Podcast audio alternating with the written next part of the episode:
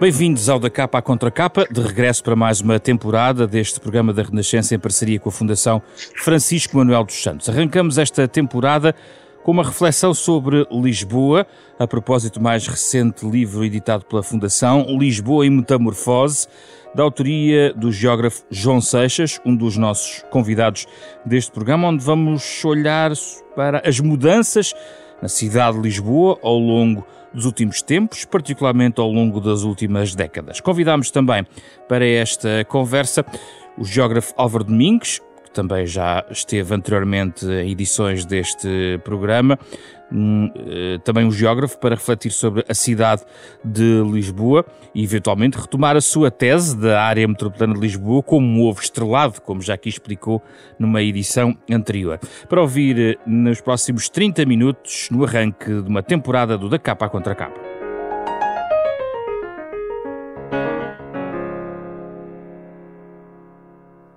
Muito obrigado, João Seixas e Álvaro Domingos, dois geógrafos eh, e um leigo, que sou eu, a fazer as perguntas que eventualmente os ouvidos podem eventualmente colocar, até porque a reflexão sobre Lisboa, naturalmente nesta altura uh, até pré-eleitoral, torna-se um pouco mais interessante. Começo por si, João Seixas, porque é o autor do livro, para esclarecermos um pouco também os, uh, os ouvintes em relação àquilo que consideramos Lisboa para efeitos desta discussão. Quando falar, ou quando falarmos aqui em Lisboa, vamos nos centrar na capital ou vamos olhar sobretudo para a sua dimensão metropolitana? Muito bem, eh, muito gosto em estar presente e cumprimento todos os ouvintes e a si e ao meu colega Álvaro Domingos, com muito gosto eh, em estarmos aqui todos juntos. Uh, o, o, livro é um ensaio uh, que reflete sobre Lisboa, mas a sua pergunta é de facto a primeira e muito pertinente, uh, que é, no fundo, o que é Lisboa? Na verdade, uh, há muito tempo que Lisboa não é apenas o município central, normalmente denominado como capital. Lisboa, há bastante tempo que, por processos de crescimento urbanístico, por crescimento económico, social, demográfico, se tornou num grande sistema que normalmente convencionamos chamar de metropolitano, mas numa parte do meu livro até já proponho, e temos, tenho discutido isso com colegas, inclusive com, aqui com o Álvaro Domingues, que já estamos em algumas, uh, alguns dos setores, em algumas visões, numa fase já pós-metropolitana. Portanto, no fundo, a Lisboa que o ensaio uh, descreve é já uma Lisboa muito diferente da velha uh, e antiga Lisboa, embora essa, a velha e antiga Lisboa, também faça parte, obviamente, hum. de, deste corpo grande, deste grande sistema. Ajuda aqui os nossos ouvintes a visualizar as fronteiras dessa grande área metropolitana. Vamos nos estendendo quase uh, de uma forma até ao, até ao Ribatejo, da Rábida ao Ribatejo? Onde é que estão os limites, digamos assim, do, desse, deste território que o João Seixas quer circunscrever? Sim, dito de uma forma que se calhar vou baralhar as pessoas, mas espero que não, não há verdadeiramente limites. Hoje em dia uh, há reflexões muito interessantes sobre o que é que são as fronteiras, e as fronteiras são importantes, obviamente que sim, mas uh, os limites são muito variáveis, porque Uh, se olhamos para as questões económicas, vemos que neste momento Lisboa, a grande região de Lisboa, tem interligações com todas as partes do mundo. Se olharmos para, as questões de migratórias, por exemplo, vemos também situações idênticas, que nos relacionamos com diferentes partes do mundo, com umas mais do que outras, obviamente, por razões históricas, por razões sociais, familiares, etc. Um, mas, uh, em termos geográficos, pode ser talvez aquilo que possa mais interessar.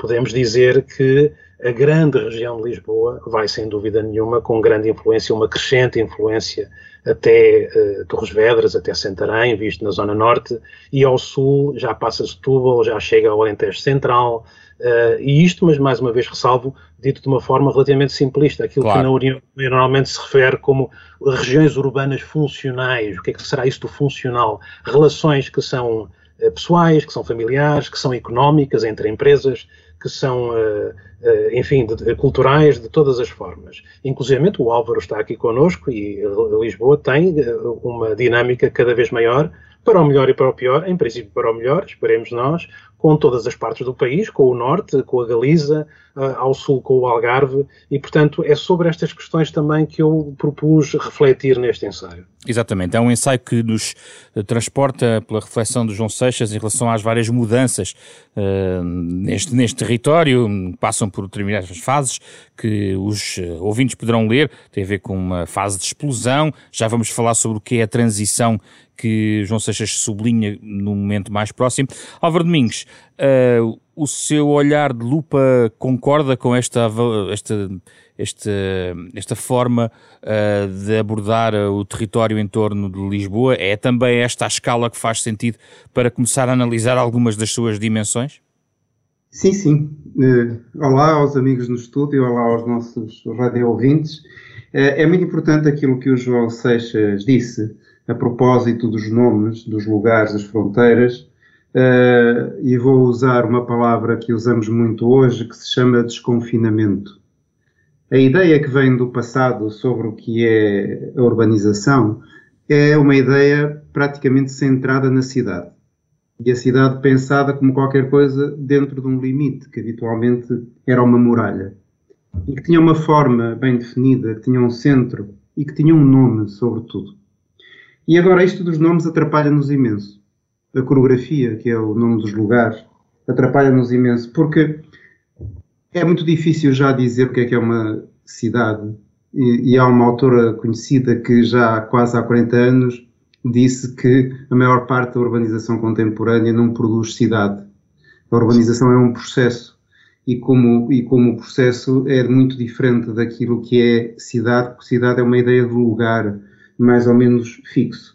Portanto, a urbanização desconfinou-se e aquilo que antes era reconhecível por, pelo nome e pelas formas, sobretudo as formas construídas, o edificado, algumas infraestruturas, ruas, espaços públicos, praças, etc., hoje, como disse o João Seixas, é mais importante nós eh, vermos a geografia dos fluxos, a geografia das redes, a geografia das relações. Uhum. Porque a urbanização é descontínua, a urbanização é dinâmica e o processo de aprofundamento da globalização trouxe ainda maior complexidade a esse processo. Hoje é muito difícil nós sabermos o que é que é local e o que é que é global, porque quando dizemos que um determinado efeito se registrou a algures, sim, nós registramos esse efeito, mas não sabemos qual foi a razão. E a razão pode estar no outro lado do planeta.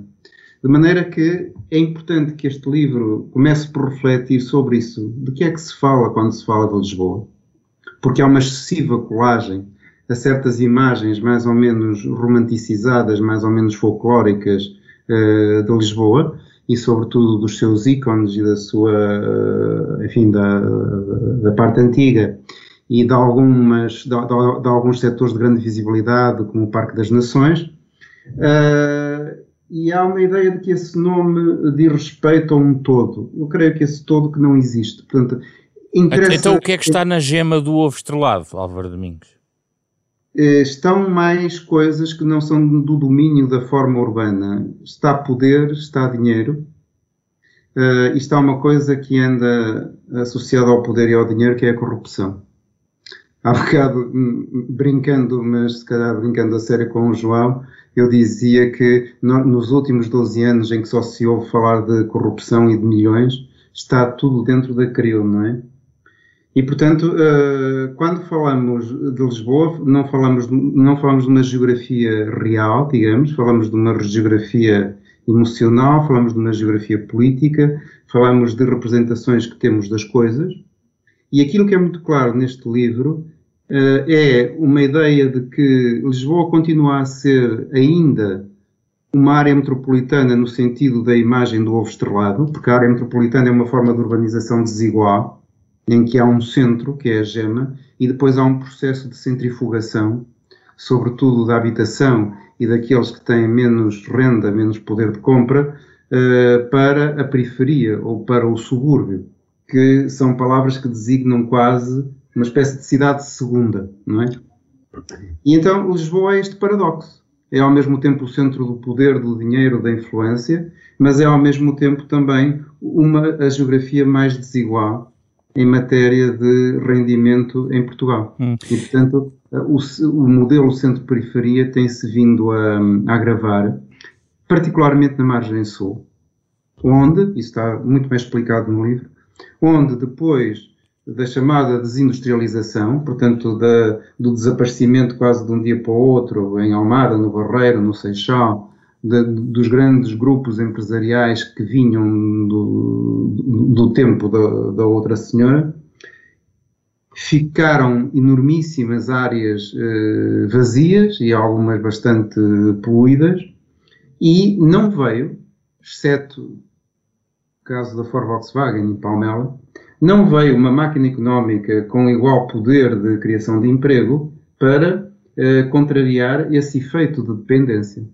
Portanto, a, a dita Lisboa, Grande Lisboa, área metropolitana de Lisboa, conurbação de Lisboa, região de Lisboa, o que lhe quisermos chamar, é um mosaico urbano uh, de, uma, de uma grande diversidade, de uma grande contradição Sim. e de uma grande variedade de hum, ambiências, de condições de vida, de, de hum, modelos de urbanização por aí fora. Uh, João Seixas, uh, na grelha de conversa para este, porque o tempo não estica, nós, nós temos tempo limitado, eu tinha pensado em, em dois temas que são sempre centrais uh, para analisar, relacionados com a habitação e a mobilidade, que estão, também, atravessam também o seu livro, mas foi, fui percebendo também e em linha com o que está a dizer o Álvaro Domingos, o pano de fundo está, aliás, explicado no livro, de facto esse pano de fundo económico é central, uh, e na linha do que dizia o Álvaro Domingos há, há, há minutos, uh, o, o seu livro clarifica, por exemplo, uh, não só as desigualdades que existem dentro da área metropolitana de Lisboa, mas também muita economia dependente de apoios públicos. Isto vai muito no, no sentido, quando, quando o João Seixas sub, uh, descreve, vai muito a linha daqueles que dizem, que, que, se queixam ou que denunciam, digamos assim, um centralismo, uma dependência em relação a, a, a origens eh, de aparelhos económicos à volta do Estado. Certo, exatamente. Bem, pegando na sua questão e na, também naquilo que o Álvaro acabou de referir, eh, aqui em Lisboa nota-se muitíssimo, eu uh, procurei descrever isso em algumas partes do livro, uh, de uma forma mais concreta, aquilo que eu chamo, o Álvaro chamou-lhe os paradoxos de uma grande metrópole. Isso acontece com praticamente todas as metrópoles do mundo, umas mais paradoxais que outras, claro, mas eu creio que na região de Lisboa, ou na metrópole de Lisboa, para simplificar, para simplificar excessivamente, bem sei, mas para simplificar, se notam-se muito esses, estes paradoxos entre centro e periferia internos à metrópole, é? como estávamos a falar há pouco, as percepções das pessoas, as coisas mentais que pensam sobre Lisboa vão quase sempre para a baixa, para o centro histórico, para o Fernando Pessoa, para o elétrico amarelo, e Lisboa há muito tempo que é milhões de vezes mais do que essas representações, embora essas também obviamente sejam importantes. Entre centro e periferia face ao país, também, é?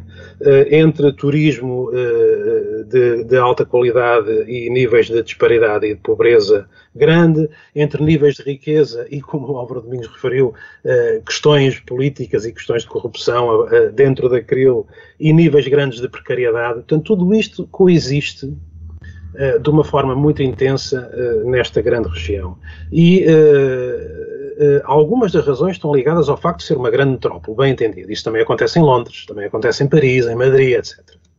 Mas eu creio que uh, algumas razões são também específicas nossas e que têm, uh, vêm muito atrás, vêm muito atrás. Eu posso referir-lhe que quando fui convidado pela Fundação Francisco Manuel dos Santos para escrever um livro sobre Lisboa, foi no sentido de escrever a, década mais recente, esta década que tivemos a tal década da transição, João Seixas? A década da transição. Transição exatamente. para quê? Explique-nos. Eh, já lá irei, já lá irei. Eh, eh, com certeza. E é um tema interessantíssimo e também escrevi muito sobre isso que não ficou no livro. Será eventualmente outro livro a seguir. Uh, mas, portanto, uh, uh, o convite, a encomenda, era para falar sobre esta década.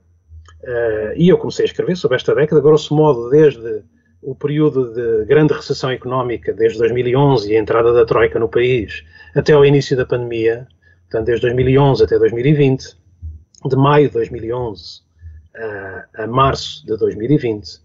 Mas rapidamente percebi, na verdade já sabia, e muitos que estudamos estas coisas já sabemos bem, que tinha que ir muito para trás. que para explicar as turbulências, as variações, as, as disparidades de evolução desta década, que foi muito intensa, uh, tinha que a grande parte das razões vem de trás.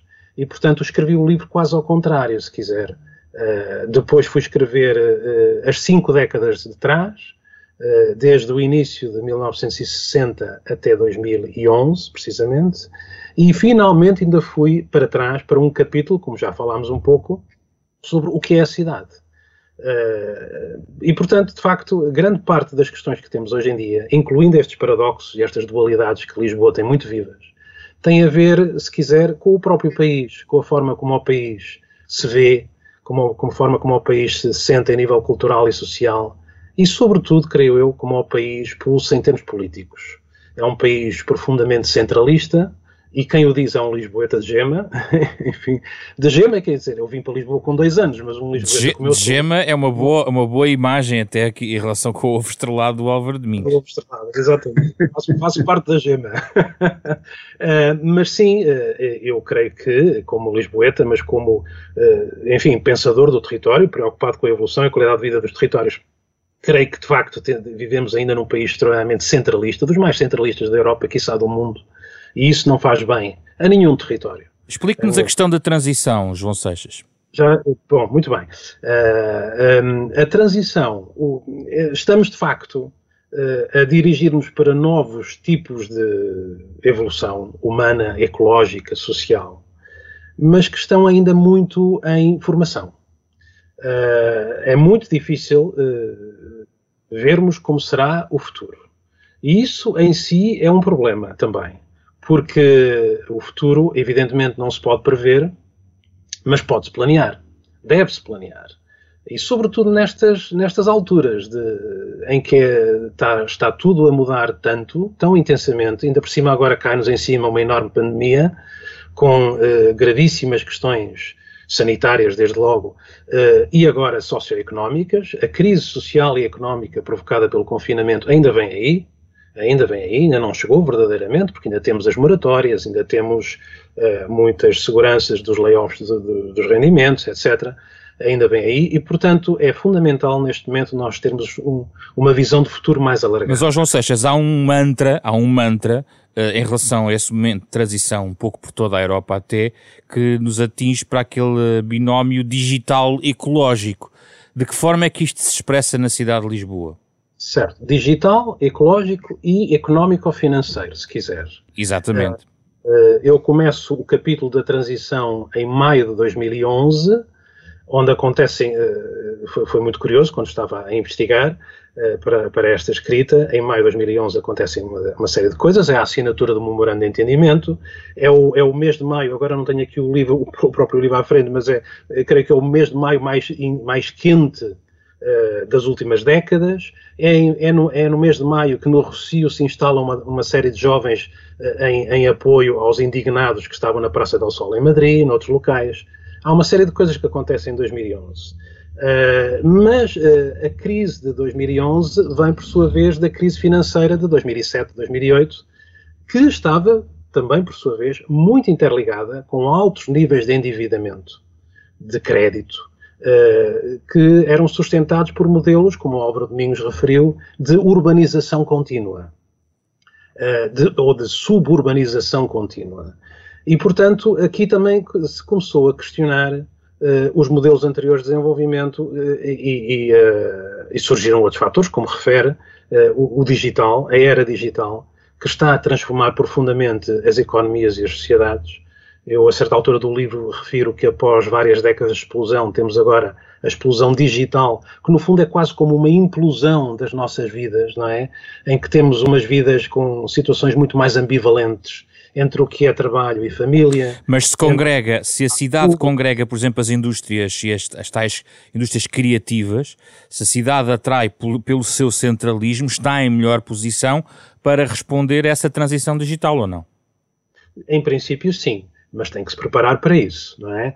Ah, porque a transição digital pode também fazer, se não bem pensada, se não bem gerida em termos políticos e territoriais, pode fazer com que aqueles que estão mais capacitados para essa transição digital terão os maiores ganhos de produtividade. Nada contra, evidentemente, os ganhos de produtividade. Eu próprio sou empresário na área cultural uh, uh, e com muito gosto, mas a questão é que há uns diferenciais muito importantes à entrada, digamos assim, falando em termos económicos, uh, em termos de acesso Uh, uh, aos, aos, processos e às capacidades digitais. Deixe-me ouvir aqui o Álvaro Domingos sobre esta transição digital e ecológica. Como é que vê esta transição, uh, digamos, plasmada neste território que estamos aqui a analisar?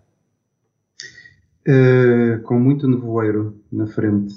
Não só em relação a Portugal ou à Grande Lisboa, mas genericamente ao mundo nós, nós vivemos, eh, e, e, não chegaria o tempo para dar exemplos, uma época de profundas incertezas. Não, sabemos o que é que vai acontecer amanhã, não é?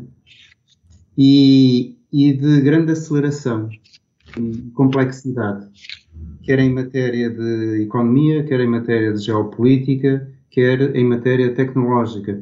E eu gostava de não separar o digital ou as chamadas novas tecnologias da informação e da comunicação, de tudo o resto. Nós vivemos, como se diz hoje, numa sociedade tecno-humana. E, portanto, uh, e ao mesmo tempo numa sociedade profundamente inserida num sistema capitalista, global, que uh, não se percebe como é que é regulado. Uh, há quem lhe chame até o capitalismo desorganizado, no sentido em que as grandes organizações uh, financeiras, uh, económicas, etc., ehm, usam, olham para o mundo como se fosse um, tabuleiro de xadrez e as coisas passam-se a algures, mas muitas vezes não percebemos porque é que se passam ali, não se passam acolá.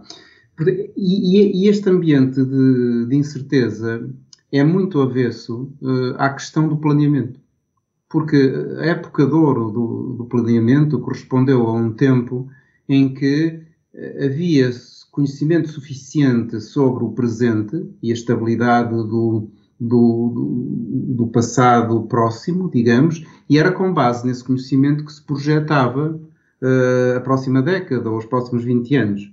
Hoje em dia é quase impossível fazer isso porque constantemente nós estamos a uh, a ver que as coisas são reequacionadas, às vezes em cima dos acontecimentos, por causa dessa deriva, por causa dessa incerteza. Álvaro Domingos, mas é possível ou não, vamos, vamos, vamos a questão do planeamento em duas áreas, como a habitação e os transportes. Por exemplo, transportes.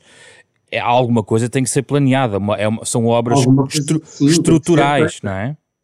Eu tenho muitas expectativas, por exemplo, sobre o que se diz acerca de Sines e sobre o que se diz acerca da, da fileira de atividades económicas em torno do, da produção de hidrogênio verde, e estamos a falar no, no coração da, da, produção energética e no que ela pode significar em matéria de mobilidade e transporte. E o que é que isso significa para este território de Lisboa, por exemplo, já que estamos a falar de Lisboa? Que, que o back-office tecnológico de Sines pode assumir uma proporção enorme, podemos voltar àquela utopia do, uh, do final dos anos 60 e do início dos anos 70, que via Sines como um grande polo de transformação e de atração de capital e de emprego. Temos alguns dados para pensar nisso, não é? Ele já é uma plataforma uh, no comércio marítimo gerido pela, pela principal empresa mundial de tráfego de contentores e podemos vir a ter ali uh, um núcleo de energético importante. Agora, mas substitui-se eu... aos, aos, núcleos, por exemplo, industriais que marcaram o século XX industrial nas, nas digamos, nas franjas de Lisboa. Estou a pensar, por exemplo, uh, na zona do Barreiro. Isso, uh, a geografia da economia hoje em dia é muito diferente da geografia do passado. Ou seja, nós antes associávamos muito o lugar onde as coisas estavam aos efeitos que essas coisas produziam, não é? Portanto, Produz havia, emprego era, também, não é? Era, era mais fácil fazer a associação, se quiser, entre sociedade, economia e território. E hoje em dia, o que eu acho, usando uma metáfora comum, é que a sociedade se organiza em arquipélago e o território também. Isto, nós podemos não saber aquilo que está na nossa frente, aquilo que está próximo de nós a 50 metros e podemos intensamente depender de coisas que se passam a milhares de quilómetros. E não, e não, e não entendemos ainda esta geografia. E ao mesmo tempo também não, não entendemos uh, o que é que é o valor da proximidade, porque isso era o que nós, era, era uma das questões que sempre se valorizou em matéria de ambiente urbano. Como dizia o Fernão Lopes a propósito de Lisboa de, de, do século XV ou final do século XIV, lugar de muitas e variegadas gentes. Uma, uma, das ideias que se tinha da cidade é que ela proporcionava aglomeração, diferença e proximidade.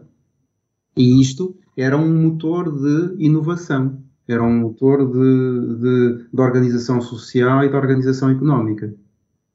O que é que é feito hoje em dia? Dessa, o, o que é a proximidade hoje em dia? Nós não sabemos, não é? Nós neste momento estamos próximos.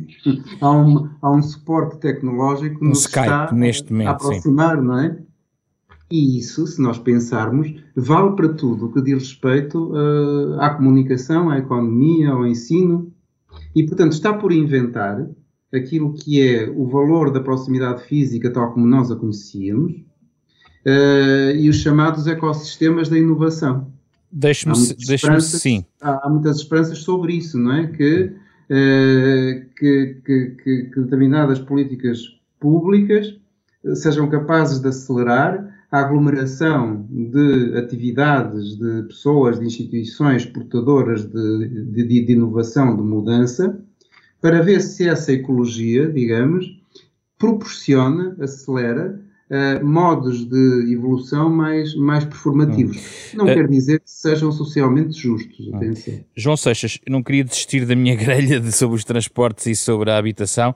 Ainda na questão dos transportes, gostava de sublinhar, sobretudo, duas questões. Uh, uma primeira, que tem a ver com a nossa conversa inicial sobre impactos que surgem de investimentos longe. Aliás, o, o próprio Álvaro Domingos, ao falar de Sines, está um pouco também a falar sobre isso, mas, por exemplo, quando num exercício de planeamento, por exemplo, que está em curso sobre a ferrovia no país, se fala, por exemplo, do novo eixo de mobilidade ferroviária que poderá redinamizar uma cidade como Leiria, isso pode ter um impacto também na área metropolitana de Lisboa. Isto por um lado. Por outro lado, mexer nas redes já existentes, articulações eh, entre comboio metropolitano, a questão dos transportes públicos, o João Seixas fala extensamente sobre esse, isso no, uh, no livro, é insuficiente para revitalizar a, a, a, cidade? É um fator, ou é um fator de facto crítico uh, para a mudança que estamos a assistir? Sim, é um fator crítico, dos principais, mas não o único. Não o único é evidente que a mobilidade é um dos fatores, é uma das dimensões mais essenciais da vida humana, nem sequer da vida nas cidades, da vida humana, evidentemente. E, portanto, eh, é um dos principais direitos, o direito à mobilidade, obviamente. Eh, e agora, relacionado com as questões ecológicas ou da transição energética, temos que, de facto, eh, pugnar para que as estruturas e as formas de mobilidade, sobretudo nas grandes metrópoles, sejam mais ecológicas e sejam uh, mais sustentáveis. Agora, isto não podemos nunca esquecer, lá está, e daí o meu exercício de ter feito o, o livro quase em termos históricos, diacrónicos, ou quase ao, ao, contrário, com várias partes temporais diferenciadas, nós vimos de muitas décadas de modelos de desenvolvimento que apostaram em energias altamente poluentes e, e, e fósseis. E na sua perspectiva está esgotado o ciclo do rodoviário? Às tantas, o, no livro fala sobre a grande dependência rodoviária nesta zona. Sim. Sim, é uma grande dependência rodoviária, não só na, na, na, metrópole de Lisboa, mas em todo o país, é verdade, porque uh, vimos também ao mesmo tempo de décadas de investimentos ferroviários ou desinvestimentos ferroviários uh, e numa série de outros meios de transporte, agora designadamente os urbanos, uh, como os elétricos, como as ferrovias suburbanas, etc. E portanto agora, agora temos que, e vamos tarde, vamos tarde, mas vale mais ir tarde do que nunca, como se costuma dizer, indo um pouco atrás do prejuízo, é essencial alterar esse paradigma. Uh, portanto, com um grande déficit energético e ecológico com que nós estamos, Portugal tem, apesar de tudo, uh, feito um esforço interessante para esta transição energética, mas é preciso uh, potenciar ainda mais e aproveitar aquilo que a União Europeia está a, a sugerir. Mas grandes Agora, investimentos na área, por exemplo, de transportes. Vou dar um exemplo de algo que não existe e algo que está projetado. Algo que não existe neste momento é, por exemplo, uma nova travessia no, no Tejo algo que está projetado, por exemplo, um novo aeroporto na, na, zona do Montijo, por exemplo, sabemos que naquela zona está a haver um crescimento uh, uh, que os últimos dados provisórios do censo sublinham na atração de pessoas para aquela zona ali do Montijo e Alcochete. É natural que haja uma tendência de atratividade dos territórios nas segundas coroas circulares de Lisboa, já nem falo das primeiras, devido a vários fatores, que lá está, que não temos muito tempo neste programa para falar, mas da, da forte centralidade que se sente em Lisboa muitos fatores, incluindo a nível do investimento financeiro, investimento financeiro externo e interno, isso nota-se sobretudo não apenas no município de Lisboa, dentro eh, dentro do município, ou para dentro quase da segunda circular, mas ao longo de toda a faixa ribeirinha que se estende até Cascais. De grosso modo, do Parque das Nações até, até Cascais, se quiser. Agora, isso faz com que haja um uh, empolamento dos valores do metro quadrado e da habitação, e, portanto, muitas uh, famílias, nomeadamente aquelas que estão agora à procura de casa nos últimos anos, classe média, inclusive, ou média mesmo alta, estão a procurar uh, situações em, em, territórios menos sobrevalorizados. E, portanto, isso vai um pouco no sentido. Agora, que, que políticas é que nós queremos, de facto, potenciar mais? Se queremos políticas que vão atrás das tendências quase orgânicas da economia e da sociedade, ou se queremos políticas que consigam, por sua vez, transformar os modelos de desenvolvimento e uh, procurar fazer uma cidade do futuro que, apesar de tudo, possa ser mais ecológica, mais humana, mais saudável. E a partir daí, seguramente, poderá ter um outro tipo de economia e outro tipo de valorização do emprego e, da, e das produtividades. Álvaro não Domingos, sei se é demasiado generalista, mas eu creio que é Sim. é importante pensar nessas questões. Uh, Ou seja, indo, indo para exemplos concretos, Sim. vale a pena questionar uh, uh, os lugares e os posicionamentos, por exemplo, de novas pontes ou de novos aeroportos, em função dos modelos de desenvolvimento que queremos no futuro.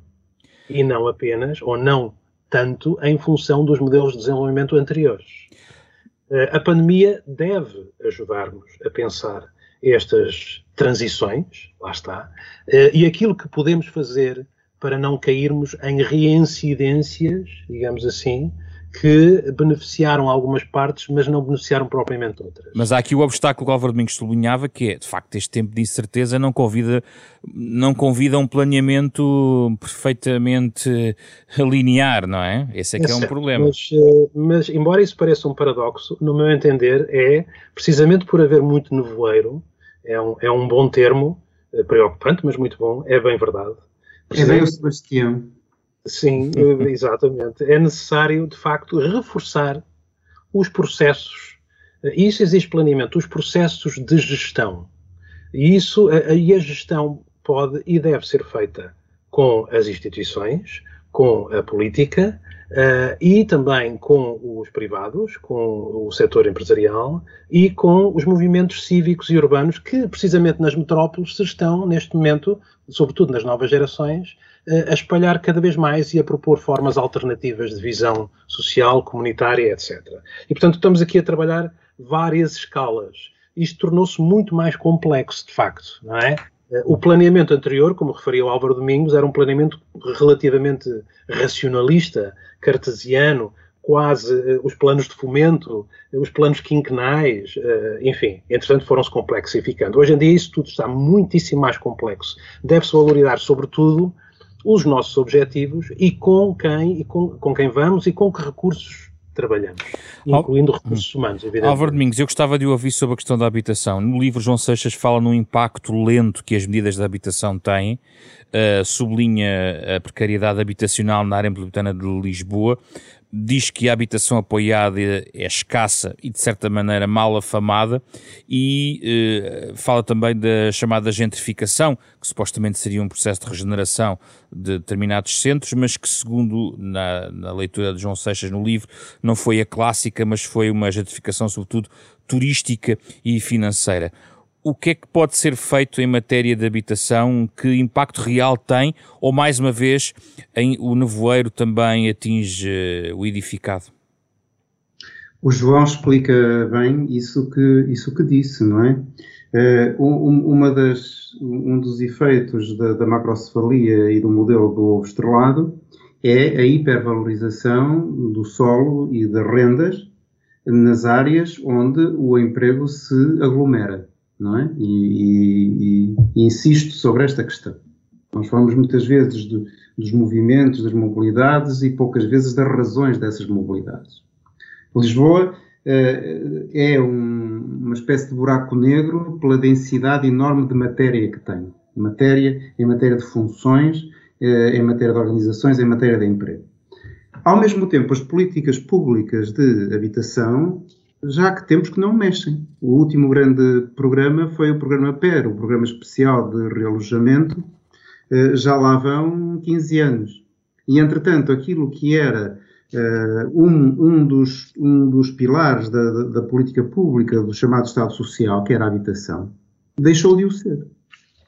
E então, há uma crise dos modelos clássicos da habitação dita social, o, o tal estigma dos bairros sociais, entraram em força determinados modelos uh, neoliberais em que se faz da habitação um negócio, e no meio disto tudo, uh, os, os, problemas continuam e hoje estenderam-se a uma classe média que antes, enfim, não tinha grandes problemas de liquidez e de acesso a crédito e que hoje nem isso.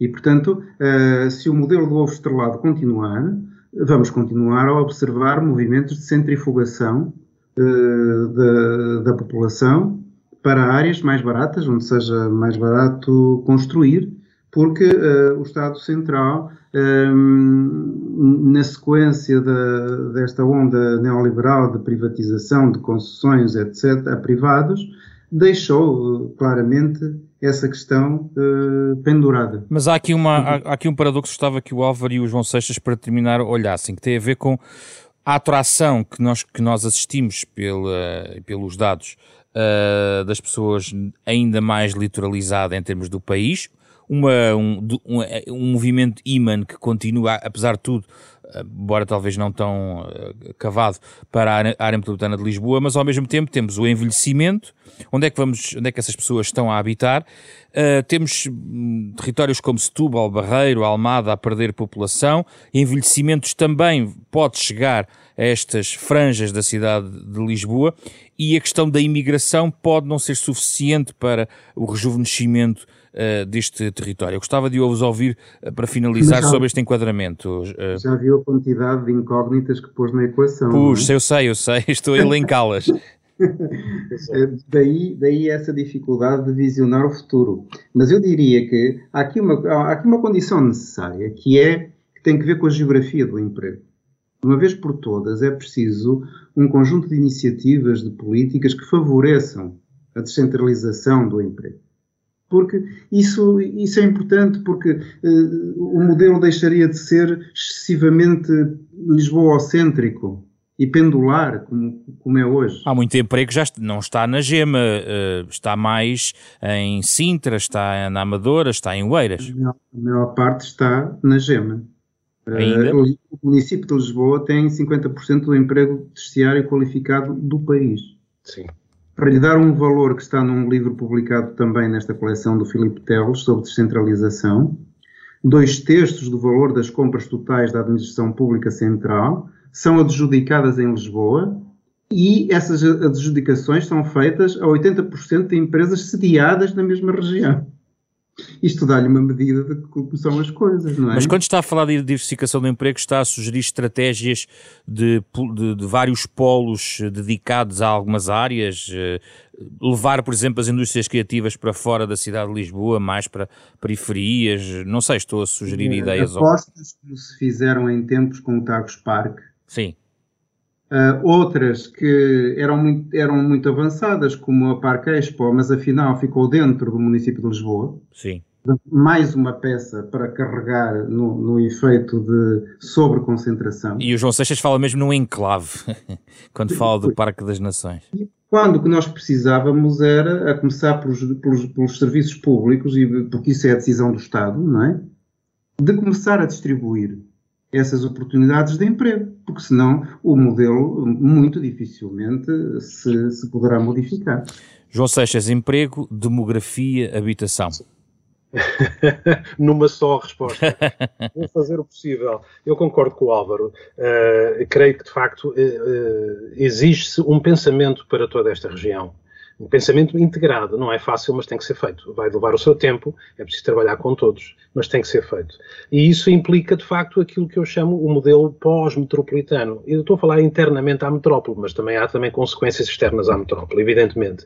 E isso implica uma geografia, olharmos para a geografia do emprego, de facto, como o Álvaro Domingos bem, bem refere, e apostar em determinados ninhos de empresas, olha, agora pegando no setor digital e tecnológico, em áreas que são centrais, mas que não, não, não são uh, necessariamente as centralidades óbvias, não é? Outras centralidades da região de Lisboa, aquilo que se chama uma visão policentrista, com vários polos, uh, para, porque senão uh, o crescimento orgânico não pensado não estruturado eh, continua a, a, a alargar-se. E, portanto, isso implica, de facto, uma visão e, uma, e apostas em determinados territórios, em determinados agentes. Por seu lado, a par do emprego, as questões da habitação, como refere. E aqui há muitíssimo a fazer, porque uh, é curioso verificar que após uh, a Revolução, com a democracia, o, o Estado português, Portugal conseguiu, de facto, e com uh, um importante sucesso, desenvolver